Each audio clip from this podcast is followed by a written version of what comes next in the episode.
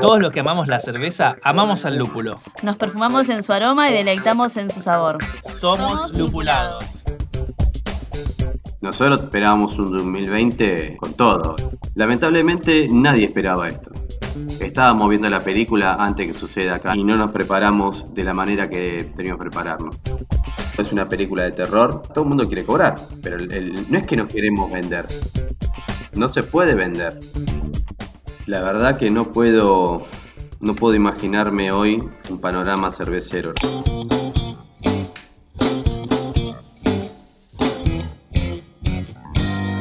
Bienvenidos a la segunda temporada de Lupulados. Muchísimas gracias de nuevo por estar con nosotros, por acompañarnos una vez más y en un contexto, la verdad es que muy especial. Flavia, ¿cómo estás? ¿Todo bien? ¿Qué tal, Facu? ¿Cómo estás? Bienvenido acá nuevamente a todos los que nos escuchan.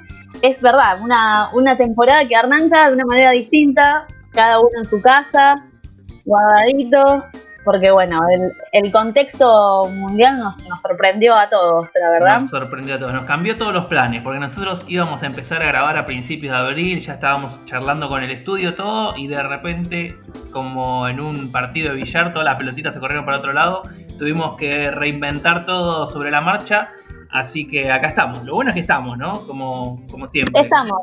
Sí, sí, eso es lo bueno, que no perdimos el ritmo y estamos acá con las ideas que teníamos pensadas que las vamos a poder llevar a cabo. Así que yo creo que esta temporada va a estar, va a estar buena a pesar de todos estos cambios. Obviamente que sí. Flavia, contanos también, ya que estamos hablando del contexto este de la pandemia del coronavirus que nos hizo modificar un montón de costumbres, no solo el hecho de tener que grabar en casa, sino un montón de recomendaciones que hay para evitar que se propague esta enfermedad, ¿no? Sí, obviamente es muy importante tenerlo en cuenta y no olvidarse de que si nos cuidamos nosotros, nos cuidamos todos. Así que si tenés, bueno, síntomas, los más comunes son fiebre, tos, dolor de garganta o cansancio, comunícate con las autoridades sanitarias de tu localidad, porque bueno, nos escucha gente de todos, de todos lados.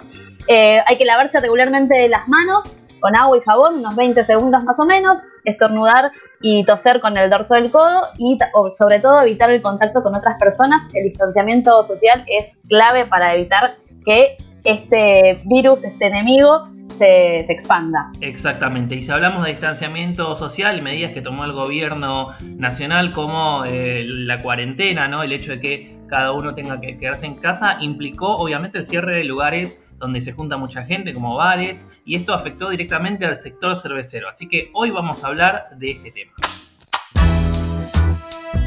Mi nombre es Juan Manuel González Infran, soy eh, presidente de la Cámara de Cerveceros de Artesanal de Argentina y fabricante de cerveza de hace más de 18 años. Bienvenido Juan Manuel, es un gusto tenerte, la segunda vez que te tenemos en este programa. Y como hablábamos antes de, arrancar el programa, lamentablemente siempre que, charlamos con vos es porque es una situación complicada para el sector cervecero. Y en este momento con la pandemia del coronavirus y con las distintas medidas que tuvo que tomar el gobierno para evitar la propagación de esta pandemia, justamente el sector se ve recontra golpeado, ¿no? Pero antes de hablar particularmente cómo afectó esto a, al mundo cervecero, al sector cervecero, quisiera que nos cuentes cómo estaba la situación antes, ¿no? Si fue un buen verano, si el año pasado anduvo bien la cosa o no. Sí, es cierto que nos toca temas candentes. La última vez tomamos una rica cerveza. Espero que después de, este, de, este, de esta pandemia también, también tomemos otra rica cerveza. Ojalá, ojalá. El escenario antes de marzo, yo diría desde el mes de octubre del 2019 en adelante, las empresas ya empezaron a sufrir un shock, ya se había cortado bastante la cadena de pago, no toda como ahora, no tan tan polenta como ahora, pero veníamos sufriendo ese impacto. Algunos proveedores ya no te recibían cheques 30 a 30 o poquito más de días. Ya era tema contado, ni hablar del tema de sacar productos en dólares y mantenerlo en dólares, ¿no? Lo cual hacía muy complicada la parte de funcionalidad. También estaba muy afectado el tema del el poder adquisitivo de la gente. Estaba muy muy dañada nuestro consumo interno. Y estábamos con visión de poder abrir otros mercados en el mercado exterior ya que veníamos ganando medallas muy consecutivamente. Las empresas que compitieron en la última copa fue la copa Indy En esa copa participaron casi 250 empresas cerveceras artesanales argentinas. Y bueno, en el periodo anterior, durante todo ese año, en todo el año 2019, se trajeron alrededor también de 200 y pico de medallas. ¿no? En esa copa no se ganaron 200 y pico, pero en todo el año se trajeron 250 medallas, que no es un número poco para un país como el nuestro, ¿no? Entonces venía, la, la cerveza artesanal venía muy bien posicionada a nivel internacional. Veníamos con una idea de, con la idea de góndolas en la cabeza de todos los argentinos. Veníamos con una idea de, bueno, un mercado, una puerta más de, de acceso que podríamos tener.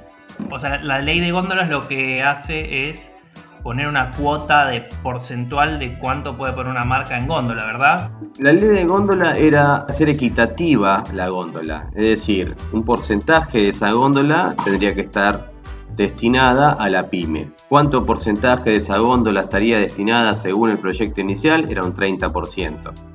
¿Qué, era, estaría contemplado como una pyme eh, que podría participar? Falta la reglamentación de la ley de góndola, con lo cual las pymes todavía pueden perder la batalla, por así decirlo, porque las corporaciones que manejan en nuestro rubro en particular, que también están asociadas con empresas artesanales. Por lo tanto, tendrían un portfolio también que podrían incluir en ese 30%. Pero bueno, con ese escenario empezamos a invertir. Maquinaria, enlatadora, llenadora de botella, pasteurizadora. Ese era el escenario antes del, antes del 20 de marzo de 2020. Era una avance. O sea, teníamos, por un lado, restricción interna del mercado, que no era, no había mucho consumo, pero esa posibilidad de desarrollar latas, de desarrollar botellas y la posibilidad también de exportar cervezas por la buena calidad de la birra artesanal argentina que ganó en muchas competencias.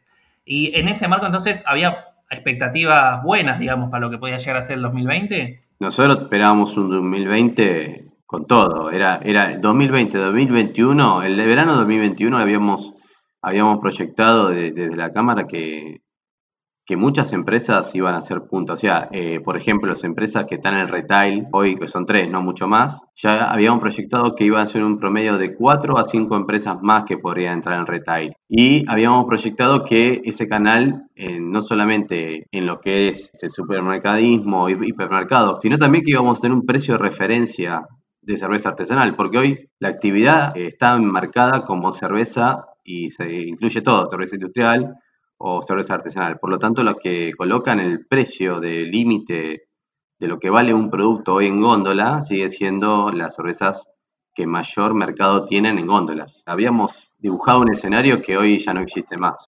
Me imagino, ¿no? Y en realidad todo esto del coronavirus arrancó en diciembre y fue acercándose, fue pasando a, bueno, Europa hasta llegar a, bueno, a, Sudamérica. ¿Y esperaban que hubiera, que llegáramos a tener una cuarentena total? ¿Hubo tiempo para prepararse para las, las cervecerías, los bares? Lamentablemente nadie esperaba esto. No esperábamos, no esperábamos esta, esta reacción, pero sí la, la agradecemos, ¿no? En lo que es materia de salud.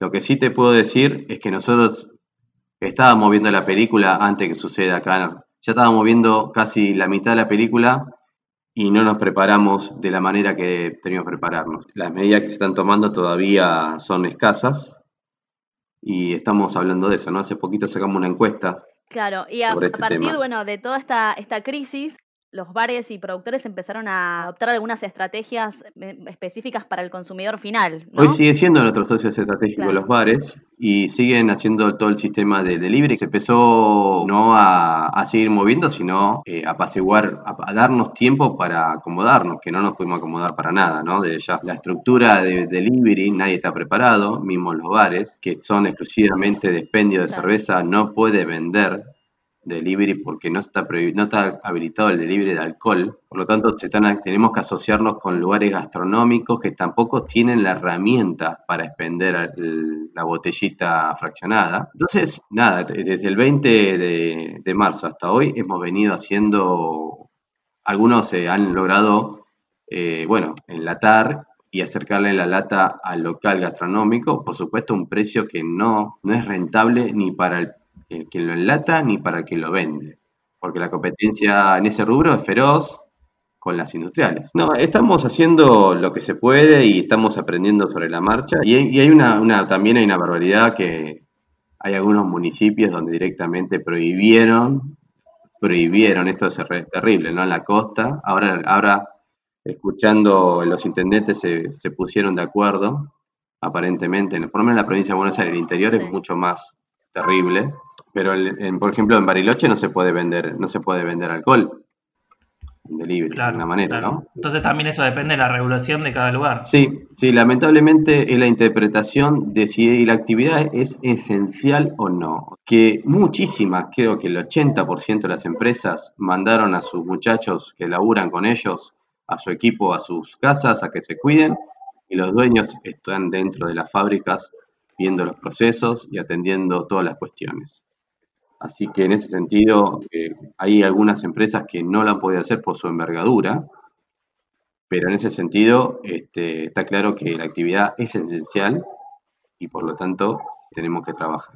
Bien, y recién habías mencionado esta encuesta que habían hecho de la Cámara de Cerveza. ¿Qué resultados pudieron encontrar? Bueno, te comento un poquito la encuesta. Realizamos desde el viernes 27 hasta el viernes 3 aproximadamente, estuvimos eh, tratando de hablar con todas las organizaciones que conocemos, más allá de los, nuestros socios de la Cámara, donde pasan casi el 68% de la producción nacional. Censamos 450 empresas aproximadamente y otros 135 bares. La encuesta es terrible. La, encuesta eh, deja en claro que esto es un negocio que está distribuido federalmente, es una actividad de esparcimiento que genera mucho turismo y está muy, muy arraigada al turismo y atiende al mercado interno en el 95% de los casos. Y en total la encuesta arroja que casi el 85% de las empresas tienen menos de 10 empleados, con lo cual son pymes, pymes chiquitas. Y nosotros estamos, estamos viendo que accedemos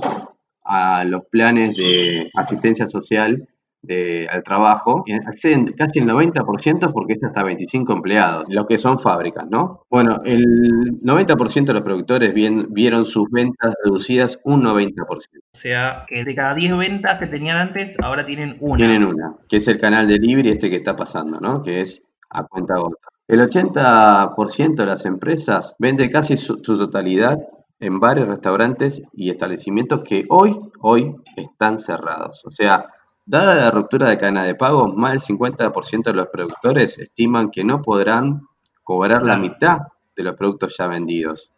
Claro, o sea que eso también es ni siquiera es una posibilidad de recuperación de lo que ya habían invertido antes. Exactamente. O sea, todo lo que vos eh, pensabas o estimabas que ibas a recibir, con lo cual podrías compensar los créditos que tomaste, que tampoco, esto es algo para aclarar, los, créditos no han sido frenados. Los decretos hablan de que se detiene y se congelan los créditos UBA, que son créditos hipotecarios, no así un crédito de industria. Siguen llegando las cuotas de industria. Ahora hay una idea de que van a patear esas cuotas para la última cuota de, esos créditos que sacaron, ¿no? El 30% de los productores ya ha tenido confirmación por más del 50% de sus clientes que estos no volverán a abrir las puertas después de la cuarentena, o sea, cesan totalmente su actividad. Claro, o sea, otra imposibilidad de recuperación, porque es, era un cliente al que vos le vendías cerveza y que no va a estar cuando todo esto pase. No va a estar, que hay varias empresas que le pueden proveer ese local. Y también todas las personas que están dentro de ese local que van a perder su puesto de trabajo, ¿no? Y debido a los últimos años de recesión, cerca del 75%, de productores, como comentábamos al principio, nos encontrábamos endeudados, ¿no? Al comienzo de la cuarentena. Y esta cadena de pago se ha cortado totalmente, ¿no? La verdad es que es la tormenta perfecta, casi podríamos decir. No, no, estoy, estoy, estoy comentando, es una película de terror, es increíble, pero la cuota de seguro sigue llegando, la cuota de luz sigue llegando, Claro, eh, todo, todo. Sí, ¿no? Eso es lo terrible, ¿no? Que, no paramos de, recibir continuamente las, avanzadas. Todo el mundo quiere cobrar. Pero no es que no queremos vender, ¿se entiende? No se puede vender. Claro. Entonces, eh, entiendo que ahí eh, hay, hay algo que el Estado tenía que intervenir. un dato que es apremiante y, y es preocupante que el 50% de, las, de las empresas va a tener que reducir personal si no recibe la asistencia del Estado. ¿Qué quiero decir con esto? El, domingo 5 salió un DNU en donde a las actividades esenciales se le permitían ingresar en este sistema de, ayuda al trabajo, ¿okay? que consiste en pagar hasta un salario mínimo vital y móvil por trabajador, por nómina de empleados, ¿de acuerdo?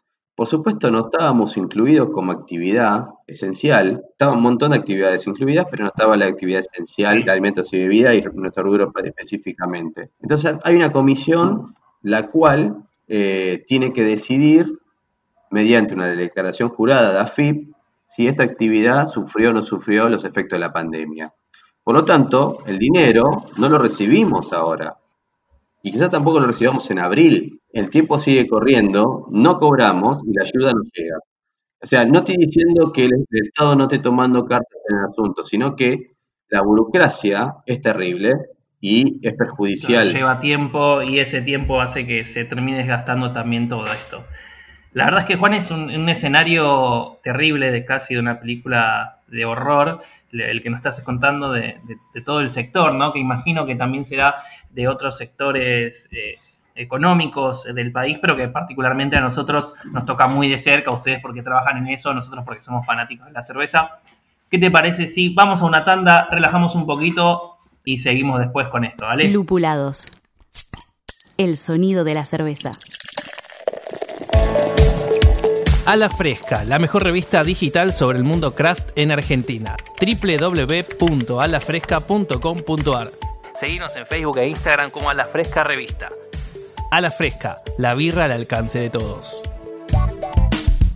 Molicie Bebidas Artesanales mantiene hidratado al equipo de Lúpulados con su cerveza e hidromiel. Búscalos en Instagram como arroba Molicie Artesanal. Molicie, suena extraño, sabe increíble. Seguinos en Instagram para más información sobre cerveza en arroba lupuladospodcast.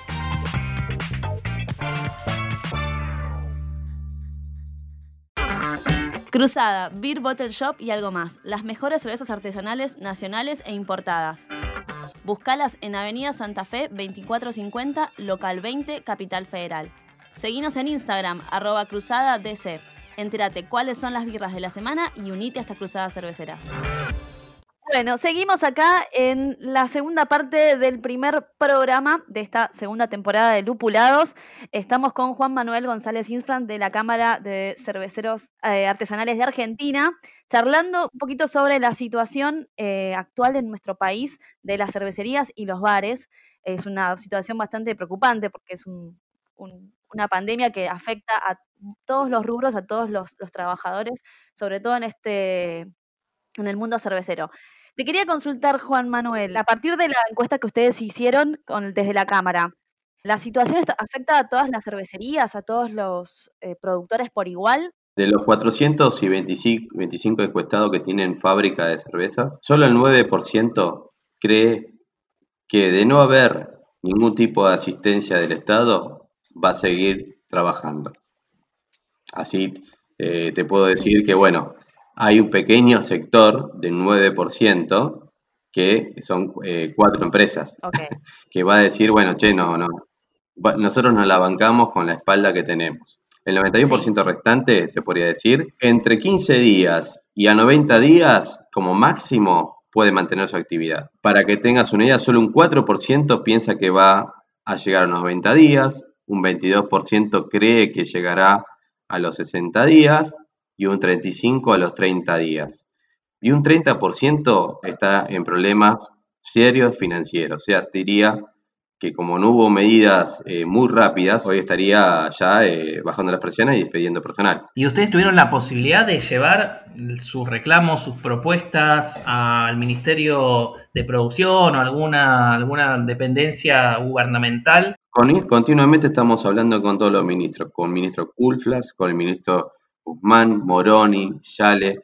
La verdad, tenemos muy buena recepción, todos nos atienden, están tratando de hacer lo que pueden con lo que tienen y, por supuesto, no somos el único sector. El decreto del domingo 5, eh, donde las actividades esenciales con una declaración jurada podrían acceder a esta facilidad o a este subsidio al trabajo por parte del Estado, fue fruto de eso eh, que llegó al, al ministro Guzmán y pudo ver que el sector cervecero artesanal, que antes se lo medía por, por medio de un número donde su actividad sucedía para ellos dentro de los supermercados, por medio de esta encuesta, se dieron cuenta que esta actividad es sensible y está eh, dedicada al turismo. ¿Es mucho? ¿Es poco? Es lo que hay. La verdad, creo que es lo que se está dando y nosotros estamos ahí. Así que le agradecemos a todos que dieron el, esfuerzo y han, hecho, han, han, dado esta mano tan grande, ¿no? Y bueno, eh, seguimos trabajando. Nosotros seguimos pidiendo al Estado una declaración de emergencia del sector, en donde pedimos suspensión del monotributo, de entrar en todos los sistemas preventivos de salario y si hay que estar un sistema preventivo de crisis que se, ingrese, tener créditos a tasa cero, que si entramos a trabajar sobre el mercado no nos paguen a 180 días, que nos paguen con un sistema diferenciado. Eso está escrito en nuestra declaración de emergencia del sector. A los intendentes también se lo hemos enviado. Estas eh, también cartas diciéndole, explicándole que el decreto no nos prohibía y además si podía en su municipio exceptuar del pago de seguridad de higiene o lo que tenga de ABL, lo que pueda ayudar, también es, bienvenido para que la pyme pueda sobrevivir. Bien, y con esto el problema era por ahí los tiempos en los que llegaba, ¿no? Porque se hacía una cuestión burocrática y algunas empresas de cerveza artesanal no tiene la espalda para aguantar un mes o dos meses sin esta ayuda del Estado, ¿verdad? Es así. Ahora, te comento, y esto me das el pie para hablar del sistema, lo que proponen, eh, lo que está proponiendo el gobierno y lo que está sucediendo con los bancos con el tema de los créditos. Eh, el crédito que se está proponiendo del 24%, de tasa 24% este, nominal anual, ¿sí? en realidad es una tasa que según si vos tenías tu nómina de empleados dentro de ese banco, se hacía inmediatamente efectiva. Eh, por lo menos eh, los que estaban con tus empleados bancarizados. Aquellos que no tenían su empleado bancarizado y tenían un banco privado, que no es el Banco Nación o el Banco Provincia, la tasa termina siendo de un 33% prácticamente, un 32% en algunos casos. ¿sí? Con lo cual estás endeudándote con un futuro incierto. Claro, que vos no sabés cuándo, ni siquiera sabés cuándo vas a poder volver a vender. Ese es el problema también. Exactamente, exactamente. Y lo que te están dando es un salvavidas pinchado, con todo respeto lo digo. Yo creo que están haciendo lo que pueden, ¿no? Pero la verdad, nosotros necesitamos, eh, si a mí me prohíben vender, no es que mi producto sea malo, no es que no puedo llegar a la góndola, no es que no puedo, este, el cliente no consume este producto, no se vende en el país. Hemos acercado en esta encuesta que más de 6.500 familias viven de esta actividad directamente y tenemos un 2% del mercado, todavía 3% del mercado si querés. Con lo cual, creo yo que es una actividad todavía muy incipiente, ¿no? Está, en proceso de desarrollo y crecimiento. y creo que es importante, perdón Juan que te interrumpa, pero creo que es importante resaltar esto que vos decís, las 6.500 familias, y esto me recuerda al dato que, que justamente comentaste cuando estuviste en el programa el año pasado y comentaste que las cervecerías artesanales o o las fábricas de cerveza artesanal emplean casi a la misma cantidad de gente que las grandes fábricas multinacionales que hay en el país, ¿no? Entonces también está bueno resaltar eso, porque es importante, es un montón de gente la que trabaja en el rubro. Es un montón de gente y hay, hay una diferencia de espalda espeluznante, ¿no? Si 6.500 personas trabajan para dos multinacionales y abastecen el 97% del mercado, ¿cuánto tiempo puede estar parado esa empresa sin problemas? Está bien, es cierto, yo no estoy en contra de las empresas multinacionales. Eh, este, sí, a veces su política de, de altal comercial, que no me parece correctas para nada y lo vamos a seguir combatiendo después de esta pandemia, pandemia seguramente también. Pero, pero quiero decir, la pequeña y mediana industria que emplea la misma cantidad de gente no es una oportunidad. Hasta lo, converso con los sindicatos con los cuales eh, tenemos una muy buena relación que están muy preocupados como nosotros, que también nos dan, nos abren puertas, a pesar de que somos, podría decirse, al River Boca, ¿no? Como siempre, empresario, empleador en, temas, pero en este momento estamos trabajando realmente codo a codo y tratando de llevar soluciones y no problemas. Problemas ya tendremos tiempo para discutir. Hay varias cosas que yo no entiendo en el sistema financiero. Los bancos privados han ganado mil millones, mil millones ¿eh? de pesos el año pasado. Es una barbaridad. Y en este momento no podemos, como sociedad, como grupo, humano, y creo yo que el señor Fernández le, le falta un poco más de fuerza en ese punto, tendríamos que tener tasa cero. ¿Cuánto facturaste dos meses atrás o tres meses para atrás? Esa factura, si la pandemia va a durar tres meses, no hay problema, muchachos. Esta actividad no se va a dar de alta porque es una actividad riesgosa, porque junta gente y el virus lo que hace es transmitir a las personas, no hay problema. Muy bien. ¿Saben qué hacemos? Le damos, ¿cuándo facturaste? Tres meses para atrás. Bueno, bárbaro. Esos tres meses de facturación, yo te lo pongo en tu cuenta, pagar a los proveedores, pagar la luz, pagar los impuestos, pagar a la gente, porque no puedes echar a nadie como están pasando ahora, y eso tendría que suceder, a tasa cero, y después lo devolves con tres meses de gracia en 12 cuotas, 13 cuotas. Y, cuando pase todo esto, ¿estamos, ¿estamos bien? Creo que eso es lo que a veces uno lo, le quita el sueño. No estoy hablando de la actividad cervecera en particular, quiero decir, ¿cómo salimos después? Hoy estamos viviendo el, hoy, ¿no? Pero hay que pensar un poco en cómo salimos de esto también. No estoy diciendo que mañana eh, las soluciones mágicas existan para nada, creo que se está haciendo todo lo posible, me entusiasma que el gobierno se preocupe tanto por nuestras familias. También me parece, como escuchaba un economista el otro día, nosotros vivimos con inflación, sabemos vivir con inflación. Eh, la inflación no es un problema. Tampoco que el, empresariado se quede con ese crédito a tasa cero y eche gente, me parece que no es, la, no es justo y el Estado tiene una herramienta para medir eso. El mundo cambia, ¿no? China ya está levantada y estás levantando el teléfono, tengo máquinas para vender, tengo barriles y eso va a tener una consecuencia. Estados Unidos va a decaer un 24%, están estimando su PBI, lo cual eso es catastrófico para nosotros. Brasil, Chile tienen problemas serios. O sea, no, no se viene un año fácil. Y cuando volvamos a levantar esto, preparémonos, porque el mundo no sé si va a estar igual. ¿Sí? Estados Unidos ahora eh, se enteraron que no fabrican respiradores. Entonces ahora van a fabricar ellos. Y el mensaje es, ahora nosotros vamos a fabricar. Ellos que crearon el mercado global capitalista, ahora se van a cerrar las puertas, pero también vemos de los países más capitalistas del mundo, como Francia, hoy es el más socialista.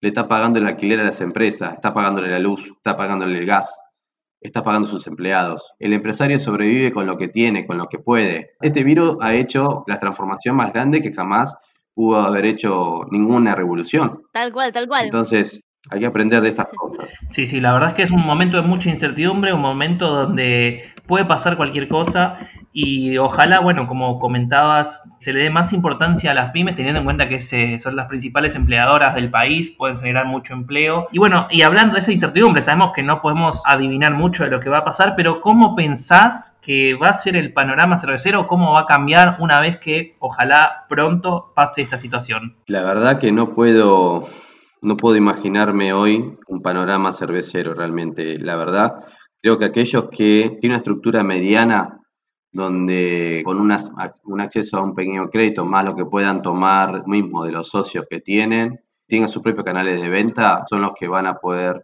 mejor sobrellevar esta crisis. Aquellos que entran en el canal supermercadista tienen también una pequeña herramienta, pero también es cierto que el supermercadismo no es, un, no es el negocio real de una pequeña y mediana industria hoy por hoy, tiene que ser muy competitivo. Y lo que estamos en el medio, que tenemos una estructura de empleado, no tenemos propia poca de expendio, estamos muy ligados a la venta que no es delivery, creo que es lo que vamos más a sufrir y capaz no lleguemos a, buen puerto antes después de esta crisis. El escenario internacional creo que va a ser terrible también. Estados Unidos eh, está sufriendo mucho eh, ah, directamente en México se prohibieron la, la, venta de alcohol, por ejemplo en varios países se prohibieron, no solamente en México. eh, te puedo poner Panamá, Paraguay, Chile, Ecuador, El Salvador. Juan, nos escucha gente de todo el país, pequeños cerveceros, micro, microcervecerías, gente de, de, todos lados. Si no sé si hay alguna instancia que se puedan comunicar con la cámara para poder este, completar la encuesta, acercarse y hacer consultas sobre lo que viene. ¿Hay alguna, algún canal abierto? Sí, desde ya tenemos www.ccargentina.org. Esa es nuestra página y nuestro Instagram es TCA Argentina. Nos pueden comunicar ahí todas las personas que necesiten una mano, necesiten herramientas para entender qué pueden hacer. El otro día se comunicaron con nosotros casi ocho bares que no sabían que podía hacer delivery. Más de 20 días que no venden. Digo, por eso. Hay la, hoy eh, las entidades sirven para estas cosas, ¿no? Este, para poder ayudar. Nosotros, nosotros entendemos que eh, acá estamos hablando con nuestros proveedores, ellos también la están pasando muy mal, hay muchos que han hecho, la verdad, eh, el caso de Tapcraft, que lo quiero decir, ha bonificado el alquiler de los, barriles durante el mes de marzo, con lo cual esas son las actitudes que queremos también. En esta salimos todos. La mayoría de los bares están esperando también poder laburar en conjunto porque son parte de nuestra cadena de valor. Todos son nuestra, nuestra cadena de valor, tanto los productores como los puntos de venta, como nuestros proveedores. Estamos todos trabajando en conjunto en eso, ¿no? Claro, hay que atacar en todos los frentes para ver qué, qué soluciones se pueden encontrar entre todos, como decías vos, Juan. Y quiero repetir esto, ¿no? 6.500 familias, 6.500 personas que dependen del eh, trabajo de las cervecerías artesanales que hoy están en peligro. Así que bueno, es importantísimo cuidar entre todos a la cerveza artesanal y también ver qué soluciones puede proveer el Estado. Juan, muchísimas gracias por atendernos en este momento que me, imagina, me imagino que estarán a full de acá para allá tratando de solucionar todos estos problemas, tratando de dar respuestas, tratando de encontrar soluciones. La verdad es que es un placer escucharte siempre, tenés muy buenos argumentos, eh, muy buena información que creo que está bueno que lo sepamos todo, está bueno compartirlo y bueno, desde nuestro humilde lugar tratamos de que esto se difunda y de que podamos ayudar también a las cervezas artesanales.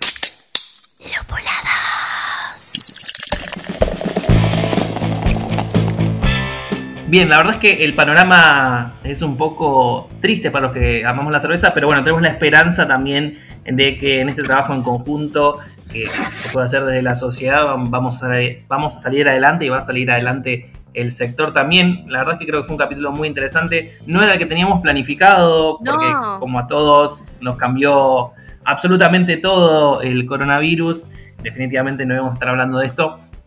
Pero, pero sí es bueno aportarnos desde nuestro lugar, tratar de que esto se difunda, tratar de concientizar también sobre lo importante que es respetar las medidas que el gobierno decreta para que justamente estemos seguros y esto pueda solucionarse de la mejor manera. Sí, la importancia de mantenernos, no sé, trabajar en todos en, equipo, en conjunto, para que, eh, tanto para productores, proveedores, para que sea lo más eh, aunque es una situación bastante bajón, es un garrón, bueno, que sea lo más pasable posible hasta que encontremos el camino que nos, que nos bueno, que nos, que nos, haga salir de este, de este momento, que la realidad es que nos sorprendió a todos eh, y hasta nosotros haciendo el programa, que estamos ahora cada uno en su casa, en chancletas, grabándolo. Una, una experiencia rara, además, no nos vemos, así que no sabemos bien qué está pasando. Claro, no nos vemos, pero bueno, acá estamos tratando de generar comunidad este, y acercarnos, mantenernos cerca, conectados todos, porque eso es lo que está, está bueno, no perderla. Tal cual. Si a ustedes les gusta este programa, síganos en Instagram, arroba lupuladospodcast, también denos el botoncito de seguir en Spotify o sus aplicaciones de podcast favoritas, así están actualizados de todo lo nuevo que estamos haciendo. Yo soy Flavias, arroba señorita Birra. Yo soy Facundo, arroba soy Maltamán y los esperamos en el próximo episodio.